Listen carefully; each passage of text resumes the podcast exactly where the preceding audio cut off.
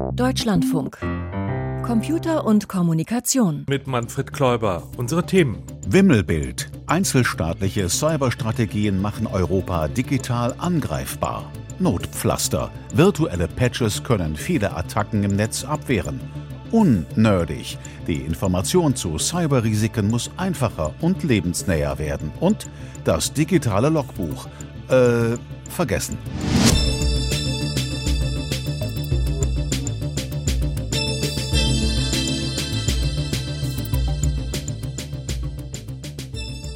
Security geht davon aus, dass es passiert. Ja, diese kompakte Feststellung, die machte Richard Werner vom IT-Sicherheitsunternehmen Trend Micro. Dass digitale Angriffe auf Unternehmen, Behörden, Banken oder kritische Infrastrukturen passieren, das steht für ihn fest. Es kommt darauf an, dass möglichst wenige erfolgreich sind. Wie das erreicht werden soll, darüber wurde jetzt während der vergangenen Tage intensiv diskutiert, zum Beispiel auf der Sicherheitsmesse ITSA in Nürnberg, auf dem Cyber Policy Forum, das digital stattfand, oder beim Erscheinen des jährlichen IT-Sicherheitslageberichtes des Bundesamtes für Sicherheit in der Informationstechnik. Wie sehen denn die Ergebnisse dieser Diskussionen aus, Peter Welchering? Naja, wie so oft im Leben gibt es auch hier eine gute Nachricht und eine schlechte Nachricht als Ergebnis dieser Diskussion. Und die gute Nachricht, die heißt, innerhalb der Sicherheitsbranche, da gibt es sowas wie einen Strategiewechsel in Sachen Abwehr der zu solchen Techniken wie etwa virtuellen Patches geführt hat. Und mit denen lassen sich dann tatsächlich Angriffe, etwa mit Zero-Day-Exploits, also ganz frisch entdeckten Sicherheitslücken, die noch nicht so bekannt sind, besser abwehren. Es gibt aber auch eine schlechte Nachricht. Wir setzen die Abwehrstrategien und sicherheitstaktischen Pläne, die wir haben, vollkommen unzureichend ein. Das hat damit zu tun, dass es an Koordinierung fehlt. Die notwendigen politischen Prozesse in Europa sind dafür nicht vorhanden oder viel zu schwach ausgeprägt. Es hat mit Kompetenzstreitereien zwischen den Sicherheitsbehörden zu tun und einem planlosen Aufwand Nachwuchs an Stellen, die dann für Cybersicherheit in Europa oder auch in Deutschland zuständig sind. Und es hat zu tun mit einem Mangel an technischem Problemverständnis. Alles das macht uns in Europa sehr angreifbar und das führt zu einer wirklich gefährlichen Situation. Die Diskussionen über den digitalen Sicherheitsstatus, über die massiven Defizite und wie das alles abgebaut werden kann, das haben wir zusammengestellt. Die Zahlen muten gigantisch an. Allein das Sicherheitsunternehmen Trend Micro hat im vergangenen Jahr 94 Milliarden digitale Angriffe weltweit abgewehrt. Damit liegen sie im Mittelfeld der Abwehrkämpfe der Branche. Und von diesen 94 Milliarden digitaler Angriffe wurden 93,5 Milliarden automatisiert durchgeführt. Knapp 117 Millionen neue Schadsoftware-Versionen meldete das BSI für das vergangene Jahr in Deutschland. Der Bremer IT-Rechtler Dennis Kenji Kipka brachte das auf dem Cyber Policy Forum so auf den Punkt. Also Die Cybersicherheit wird oft durch sehr einfache Angriffe bedroht, etwa durch Social Engineering Aktionen, Phishing-Attacken oder Massenangriffe. Hier sind global agierende Cyberbanden am Werk. Da sehe ich einen Mangel an internationaler Kooperation der Strafverfolgungsbehörden. Schon auf europäischer Ebene funktioniert die internationale Zusammenarbeit nicht. Im weltweiten Maßstab, zum Beispiel in der Zusammenarbeit mit Polizeibehörden asiatischer Staaten, sieht die Lage noch schlechter aus. Geheimdienste, Militärs und Strafverfolgungsbehörden tun sich bei der gemeinsamen Aufklärung von digitalen Attacken schwer. Und nach dem Angriff Russlands auf die Ukraine hat sich die Situation noch einmal verschlechtert. Der Informatiker Christos Douligeris von der Universität Piräus fasst das so zusammen. Da mischen eine Menge staatlicher Akteure mit. Und viele nichtstaatliche Akteure kooperieren in vielen verschiedenen Situationen mit staatlichen Stellen. Da müssen wir einen Weg finden, dieses Problem zu lösen. Denn anders als bei herkömmlichen Kriegshandlungen sind in einem Cyberkrieg neben Regierungen auch andere Interessengruppen beteiligt. So waren Ermittlungen bei Angriffen auf Satellitensysteme von vornherein zum Scheitern verurteilt, weil die zahlreichen europäischen Ermittlungsbehörden nicht einmal ihre Zuständigkeiten klären konnten. Außerdem war sofort umstritten, ob sich die Ermittlungen dann gegen Unbekannt, gegen einen bestimmten kriegführenden Staat, gegen eine bestimmte Regierung oder gegen die Militärführung eines Landes richten sollten. Dennis Kenji Kipka hat solche Zuständigkeitsfragen des Öfteren analysiert. Für die Abwehr von Vorfällen benötigen wir klare Verhältnisse. Aber es gibt immer mehr Institutionen, die für Cybersicherheit zuständig sind. Das ist ein Problem. Da gibt es Behörden, die gleich für mehrere Themen zuständig sind. Und dann ist es für Unternehmen oft nicht klar, mit wem sie die Informationen über die Bedrohungslage austauschen sollen. Und das ist nicht nur in Deutschland der Fall. Die Situation stellt sich auch auf europäischer Ebene ähnlich dar.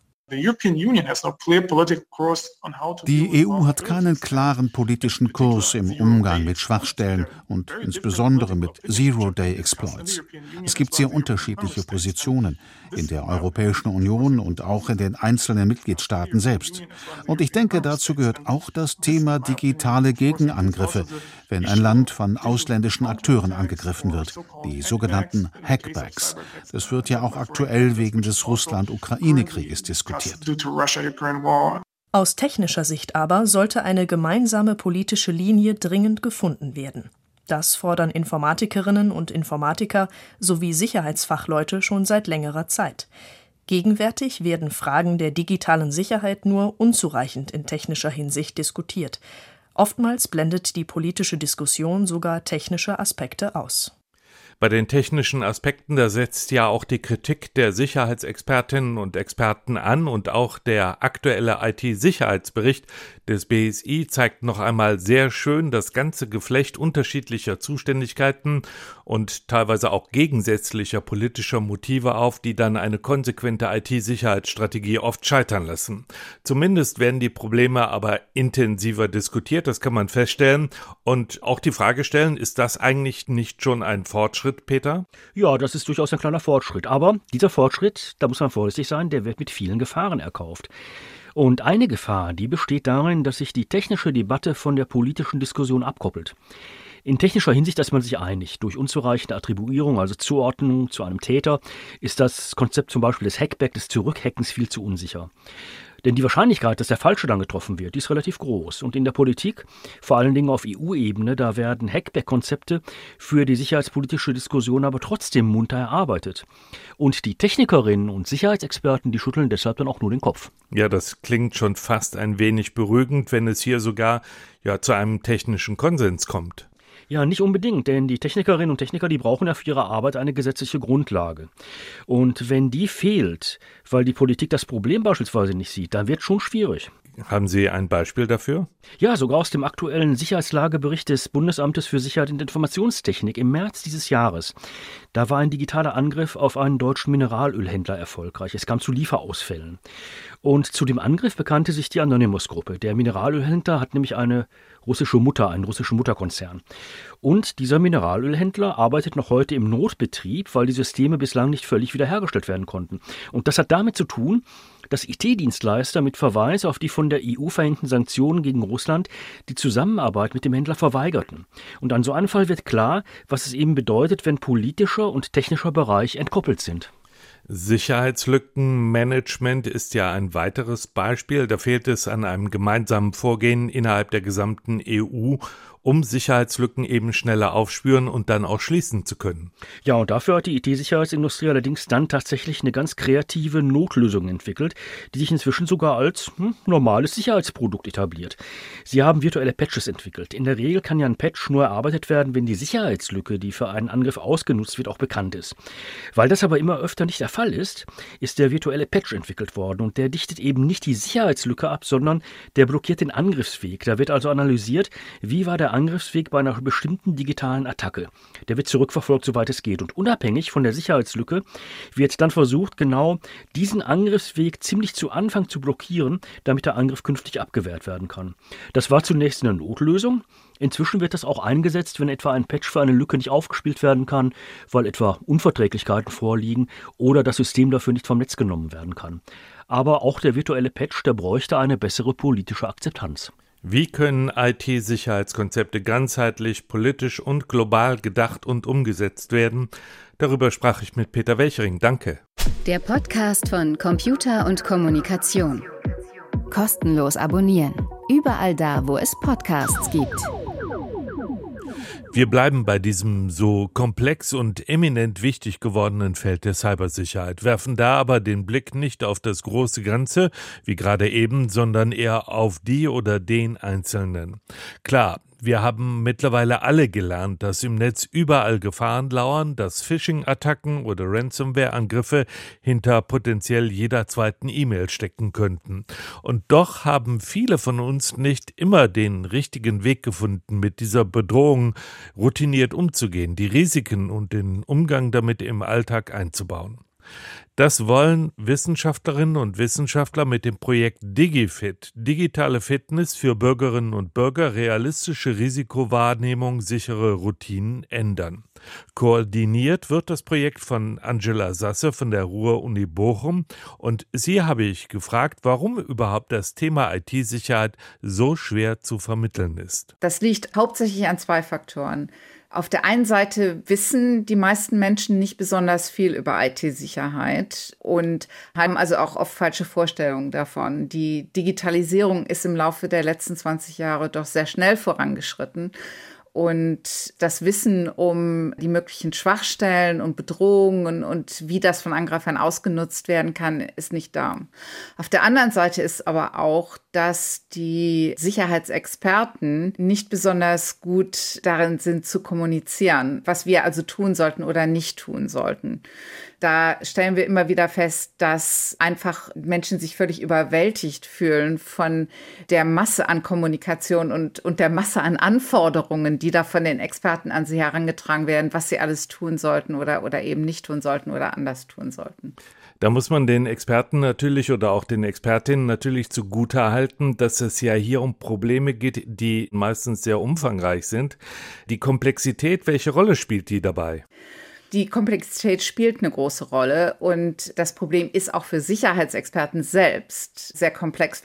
Aber es ist was anderes, ob man sich als Experte mit der Komplexität auseinandersetzt und da also ein tiefes Wissen aufbaut auf der anderen Seite kann man aber nicht von dem ganzen Rest der Nutzer erwarten, dass sie genauso eine Expertise aufbauen. Das heißt, es ist einfach ökonomisch gesehen unrealistisch zu erwarten, dass alle Nutzer wirklich die Bedrohungslage verstehen und sich damit im Detail auseinandersetzen, wie ich mich jetzt am besten verhalte. Also ich nehme immer wieder wahr, dass die Sicherheitsexperten schon gerne hätten, dass wir alle kleine Minimis von ihnen würden und äh, also auch wirklich das Problem genauso gut verstehen würden und uns entsprechend wirklich genauso verhalten würden. Aber das ist einfach nicht realistisch. Wir brauchen einfache Verhaltensregeln, an die sich die Menschen halten können und die dann auch sicher sind. Und kann es vielleicht auch daran liegen, dass viele Sicherheitsexpertinnen und Experten eine Sprache sprechen, eine spezielle, nämlich Fachdenglisch, die normale Menschen gar nicht verstehen? Das ist auf jeden Fall ein Teil des Problems. Wir stellen immer wieder fest, dass diese Verwendung von Fachbegriffen, manchmal eben Fachdenglisch, schon die Menschen schon abschreckt und dass, wenn man ihnen selber zuhört, dass sie schon um die Bedrohung wissen und verstehen, aber eben eigene Begriffe dafür haben und das gar nicht in Verbindung mit dem zusammenbringen, was sie dann jetzt oft so hören oder in den Medien lesen oder wenn sie also auch solche Anweisungen bekommen von verschiedenen Polizeistellen oder vom BSI, dass sie diese Sachen gar nicht miteinander in Verbindung bringen können. Deshalb ist es eben also auch sehr, sehr wichtig, die Sprache tatsächlich, in der wir über Bedrohung reden und in der wir darüber sprechen, wie man sich verhalten sollte, eben an die Nutzergruppen anzupassen. In vielen Firmen versucht man dem Problem beizukommen, indem man die Mitarbeiterinnen und Mitarbeiter mit fingierten Phishing-Mails konfrontiert, um sie zu testen. Was halten Sie davon? Ich halte davon nicht viel und wenn ich gefragt werde, rate ich davon auch immer ab, das zu tun es ist schon richtig, dass wir natürlich den Menschen erklären müssen, wie diese Angriffe, diese Phishing-Angriffe funktionieren und dass wir ihnen natürlich auch Tipps an die Hand geben wollen, wie sie erkennen können, ob eine E-Mail legitim ist oder nicht. In letzter Konsequenz sind viele von diesen Angriffen so gut gemacht, dass es die Nutzerin oder Nutzer gar nicht zuverlässig entscheiden kann. Man kann sich solche Phishing-E-Mails angucken und im Rahmen eines Trainings zum Beispiel dann auch mal ausprobieren, ob man sie erkennen kann oder nicht erkennen kann und dann mit Rückmeldung davon lernen. Aber das ist was anderes, wenn ich jetzt meine Arbeit mache und im Rahmen dieser Arbeit bekomme ich jeden Tag Dutzende, vielleicht sogar über 100 E-Mails. Und wenn ich dann ständig jede E-Mail im Detail überprüfen muss und mir ständig Sorgen machen muss, ob ich jetzt vielleicht auch von meiner Firma auf die Probe gestellt werde und vielleicht dabei nicht das Richtige mache. Das ist für produktives Arbeiten und für äh, Vertrauen zwischen Unternehmen und Mitarbeitenden wirklich nicht der richtige Ansatz. Zusammen mit Kolleginnen und Kollegen wollen Sie ja neue Strategien entwickeln, für mehr Bewusstsein und Verständnis bei den Menschen zu sorgen. Wie soll das aussehen?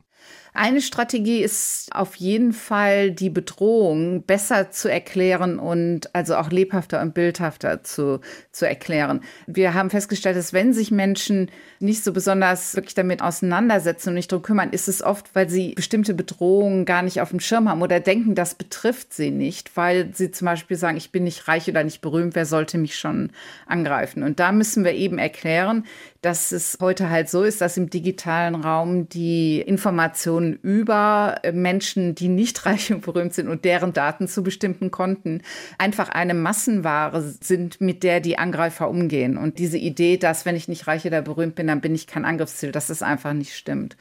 Also diese äh, bessere Erklärung der Angriffslage ist eins. Das andere ist, dass wir wirklich einfache Verhaltensmaßnahmen kommunizieren möchten, die gegen viele dieser Angriffe, eben auch gerade dieser Social Engineering und Phishing-Angriffe helfen könnten. Und wie soll man damit im Alltag sinnvoll umgehen können? Ein Beispiel wäre, wenn wir zum Beispiel erklären können, dass diese Social Engineering-Angriffe, ob sie nun über die E-Mail kommen oder über das Telefon, dass es einfach heutzutage so ist, dass es Angreifer gibt, die einem wirklich das Blaue vom Himmel vorlügen und uns manipulieren wollen, uns dazu bekommen wollen, bestimmte Sachen zu tun, die ihnen dann letztendlich also Tür und Tür öffnen. Und eine wirklich gute Taktik ist, also auch am Telefon oder wenn Menschen an die Tür kommen, dass man sich also nicht überhaupt nicht auf ein Gespräch einlassen sollte. Und dass, wenn sie also verstehen, dass wenn man den Angreifern halt den Raum gibt, einen in ein Gespräch zu verwickeln, dass die einfach sehr, sehr gut darin sind, einen zu umgarnen und die Aufmerksamkeit in die falsche Richtung zu lenken. Und dass man da sich dagegen am besten schützen kann, indem man sich nicht auf ein Gespräch einlässt. Betrug über Telefon ist ja nur eine Masche, viele Angriffe geschehen aber über elektronische Kanäle. Wie soll man damit umgehen?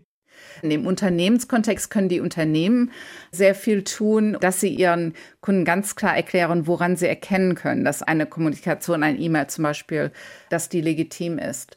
Und das im Zweifelsfall aber immer, dass sie sich nicht scheuen sollten, dass wenn sie sich nicht sicher sind, eben über einen anderen Kanal immer noch mal nachzufragen. Haben Sie mir tatsächlich eine E-Mail geschickt und gesagt, ich soll das machen?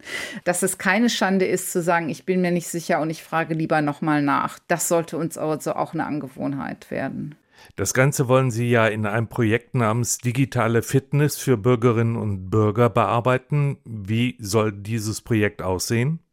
Für das Bewusstsein möchten wir die Botschaft halt über verschiedene Kanäle, über nicht traditionelle Kanäle verbreiten. Das heißt, traditionell haben wir halt vielleicht die Werbekanäle genutzt oder wir haben vielleicht Broschüren herausgegeben. Wir wollen stattdessen verstärkt auf die elektronische Schiene gehen und dahin gehen, wo auch die Nutzer sind. Das heißt also, wenn wir zum Beispiel vor Betrugsmaschen warnen wollen, die hauptsächlich die Online-Gaming-Community betreffen, dann ist es eben halt am besten, dass man über diese Webseiten geht und über die Foren geht, in denen die Gamer sich miteinander austauschen und unterhalten wenn wir Seniorinnen und Senioren ansprechen wollen, dass wir da eben über diese entsprechenden Clubs, in denen die unterwegs sind oder eben auch über Sendungen, die Seniorinnen und Senioren besonders ansprechen. Und da würden wir also auch versuchen, über zum Beispiel so eine Storyline in einer Fernsehsendung mit einzubauen, für jüngere Menschen, dass wir also Kanäle wie YouTube oder TikTok nutzen und dass wir also auch versuchen werden, mit Influencern zusammenzuarbeiten, die für bestimmte Zielgruppen besonders gut zu erreichen sind. Das zweite ist die Entwicklung von sicheren Routinen. Und es ist nicht damit getan, dass man einmal sagt, du solltest dich jetzt so verhalten, sondern das Verhalten muss mehrfach geübt und eingebettet werden. Und das wollen wir über eine digitale Fitness-App erreichen, die sich dann jeder auf das Smartphone runterladen kann und wo er sich also bestimmte Routinen aussuchen kann und dann die App dann daran erinnert, diese Routinen immer wieder auszuführen, solange bis es automatisch geworden ist. Und dann wird dann eben, wenn dann nächstmögliche Verhalten angeboten und dann sucht man sich das nächste aus und arbeitet daran, bis das automatisch geworden ist und so weiter. Das ist also das gleiche Prinzip, was viele Fitness-Apps verfolgen. Und dieses Prinzip nicht versuchen, mehrere Sachen auf einmal zu machen, sondern eine Gewohnheit umstellen, dann die nächste und dann die nächste. Dieses Prinzip wollen wir da anwenden. Das heißt also, mit dieser App wollen Sie Gewohnheiten reduzieren und Bewusstsein stärken? Mit Awareness ist es halt nicht getan. Also Awareness heißt ja Bewusstsein. Ich weiß jetzt, dass etwas eine Bedrohung ist. Viele der jetzigen Sicherheitskommunikation oder Kampagnen macht das eigentlich. Sie reden darüber und, ver und vermitteln etwas. Aber dadurch, dass ich jetzt weiß, dass etwas eine Bedrohung ist und was ich eigentlich tun sollte, da fehlt dieser letzte Schritt, jede Veränderung ist extra Arbeit und man muss durch diese Phase durch. Und da muss einen quasi die App immer dran erinnern, jetzt zum Beispiel zu sagen, du wolltest doch dieses eine Passwort, was du auf 15 verschiedenen Konten geändert hast, du wolltest dich doch jetzt dran geben und jeden Tag ein oder zwei von denen auf ein anderes Passwort umstellen. Solange bis es dann zur Gewohnheit geworden ist, dass man sagt, ich muss wirklich für meine wichtigen Konten alle ein einzigartiges Passwort haben. Ich kann nicht das gleiche überall einsetzen. Und wie ist der Stand bei dieser App? Ist das noch eine Idee oder wird schon dran gearbeitet? Es hat schon also einen ersten Prototypen gegeben, also den wir schon vor Beginn des Projektes erstellt haben. Und wir werden auf jeden Fall mit ausgewählten Nutzergruppen innerhalb der, der ersten sechs Monate schon mal anfangen, die, den Prototyp auszuprobieren und den weiterzuentwickeln. Das heißt also, es wird nicht drei Jahre dauern, bis diese App fertig ist. Das war Angela Sasse von der Ruhr-Universität Bochum über digitale Fitness für Bürgerinnen und Bürger. Digitales Logbuch. Computer und Kommunikation.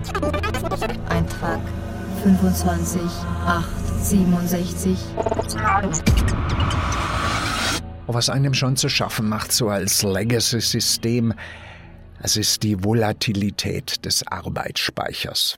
Ähm, ja, genau. Das Gedächtnis. Das Memory. Das lässt halt manchmal schon nach. Diese Dynamik immer. Kommt man einfach nicht mehr mit. Im Memory bleibt nur, was aktuell abgefragt wird. Alle paar Nanosekunden mal. Chips mit Hyperaktivitätsstörung. DRAM, Dynamic Random Access Memory. So heißen die Chips und so heißt das Prinzip. Der Storage aber, der ist immer noch hochperformant. So eine Art Endlager für die verbalen Altlasten aus der Gründerzeit der Informationsgesellschaft im vergangenen Jahrhundert. MVS Multiple Virtual Storage. Ein Betriebssystem, das nie abstürzt. VAX Virtual Access Extension. Sowas ähnliches, bloß nicht so teuer und DOS, das Disk Operating System, das zwar ständig abgestürzt ist, bei dem man aber mit Alt Control Delete einiges hat reißen können. Früher. Moderner Social Media Junkie kriegt sowas natürlich nicht hin, weil der Affengriff dreifingerig ist. Mit der Präzision eines Bandroboters holt einem das Langzeitgedächtnis alles, was man dazu jemals abgespeichert hat, aus dem Storage-System. Im VS im Slot ganz oben, wächst zwei Reihen drunter und DOS ganz unten, aber zumindest gefühlt immer noch auch im Arbeitsspeicher präsent. Da müsste jetzt eigentlich was anderes rein. Die Agility, das Digital Wellbeing und das Metaversum. Aber das kannst du alles vergessen. Digitales Logbuch. Name Killer Achim. File closed.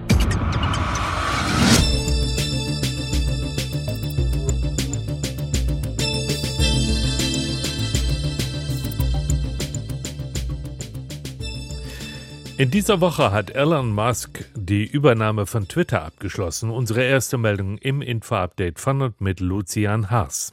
Nach einem monatelangen Hin und Her samt drohender juristischer Auseinandersetzungen hat Elon Musk den Kurznachrichtendienst Twitter schlussendlich gekauft, und zwar für rund 44 Milliarden US-Dollar. Twitter informierte am Freitag die US-Börsenaufsicht, dass sich das Unternehmen von der Börse zurückziehe. Damit bestätigte es den Vollzug der Übernahme. Als eine seiner ersten Handlungen als neuer Besitzer feuerte Musk einige ranghohe Führungskräfte, darunter den bisherigen Firmenchef Parag Agrawal und den Finanzchef Ned Siegel. Interpol rechnet mit neuartigen Straftaten im Metaversum. Die internationale Polizeibehörde hat davor gewarnt, dass die unter anderem von der Facebook-Mutter Meta angestrebte Kombination von physischer und virtueller Realität neue Formen von Cyberkriminalität hervorbringen könnte. Auch bekannte Straftaten würden in den virtuellen Welten in einem größeren Stil möglich. Polizeibehörden sollten sich schon jetzt darauf vorbereiten. Terrorgruppen könnten in virtuellen Räumen Angriffe planen. Auch Kinderschutzangelegenheiten in der digitalen Parallelwelt seien ein Grund zur Sorge. Das Löschen persönlicher Daten aus Telefonverzeichnissen soll künftig einfacher werden. Das hängt mit einem aktuellen Urteil des Europäischen Gerichtshofs zusammen. Manche Telefonanbieter geben Kundendaten an andere Anbieter und auch Suchmaschinen weiter. Wenn nun ein Kunde seine Einwilligung dafür zurückzieht und den Telefonanbieter darum bittet, seine Einträge zu löschen, muss dieser dafür sorgen, dass die Daten auch aus allen weiteren Verzeichnissen entfernt werden. Das hat der EuGH entschieden. Das heißt, Kunden müssen die Löschung nicht bei jedem Unternehmen einzeln beantragen. Vielmehr sei der Telefonanbieter verpflichtet, einen Widerruf weiterzuleiten und dafür zu sorgen, dass die Daten gelöscht werden. Skandinavische Forscher haben einen neuen Weltrekord für die Datenübertragung mittels Laserlicht aufgestellt. 1,8 Petabit pro Sekunde. So viele Daten kann ein neuer optischer Chip durch Lichtleiter schicken. Forscher aus Dänemark und Schweden haben ihn entwickelt. Damit überbieten sie den bisherigen Rekord von rund 300 Terabit japanischer Forscher um mehr als das Sechsfache. Ein Petabit entspricht 1000 Terabit bzw. einer Million Gigabit. Erreicht wird diese Leistung, indem der Chip das Licht eines Infrarotlasers in besonders viele Farben aufspaltet und das in deutlich engeren Stufen als bisher möglich. Daten werden dann auf alle Frequenzkanäle aufgeteilt und parallel übertragen. Die Bundesregierung will die chinesische Übernahme einer Fabrik des Dortmunder Chipherstellers Elmos voraussichtlich genehmigen. Das hat das Handelsblatt unter Berufung auf Regierungskreise berichtet. Der Bundesverfassungsschutz soll von der Verkaufsgenehmigung abgeraten haben. Es geht um eine Fabrik zur Herstellung von speziellen Chips für die Automobilindustrie. Der schwedische Hersteller Silex will das Werk für 85 Millionen Euro übernehmen. Silex ist eine hundertprozentige Tochter des chinesischen Konzerns Sai Microelectronics. Laut dem Bericht soll die Bundesregierung keine Gefahr durch den Abfluss von Know-how nach China sehen, weil sie die Chip-Technologie von Elmos als überholt einschätzt. Sternzeit, 29. Oktober, das Ende der Sommerzeit. Die kommende Nacht wird die längste des Jahres denn um 3 Uhr werden die Uhren um eine Stunde zurückgestellt. Wenn es zum zweiten Mal 2 Uhr ist, herrscht für fünf Monate wieder mitteleuropäische Zeit. Winterzeit ist kein offizieller Begriff. Vor einigen Jahren gab es bei einer Online-Befragung der Europäischen Kommission mehr als 4 Millionen Rückmeldungen. 84 Prozent sprachen sich für eine Abschaffung der Zeitumstellung aus, wobei die meisten für eine dauerhafte Sommerzeit plädierten. Als Beleg für eine Ablehnung der Zeitumstellung dient diese Umfrage kaum. Denn ein stark emotionales Thema ist die Sommerzeit offenbar nur in Deutschland und Österreich, wo die Beteiligung bei knapp 4 bzw. 3 Prozent lag. In Spanien und den Niederlanden etwa stimmten nur 0,2 Prozent ab. Schlusslicht mit einer Wahlbeteiligung von weit unter einem Promille war das Vereinigte Königreich, das damals noch zur EU gehörte. Die Sommerzeit galt in Deutschland erstmals während des Ersten Weltkriegs. Immer wieder wurde das Umstellen der Uhren eingeführt und wieder abgeschafft.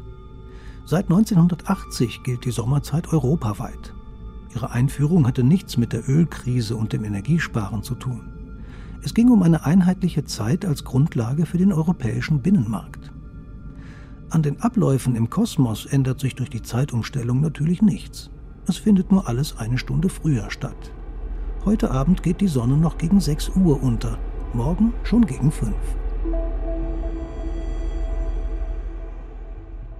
Gehen Klimaschützer zu weit? Diese Frage diskutieren wir gleich ausführlich und wie gewohnt kontrovers bei Streitkultur um 5 nach 5 hier im Deutschlandfunk. Soweit Computer und Kommunikation. Manfred Kläuber dankt Ihnen fürs Zuhören.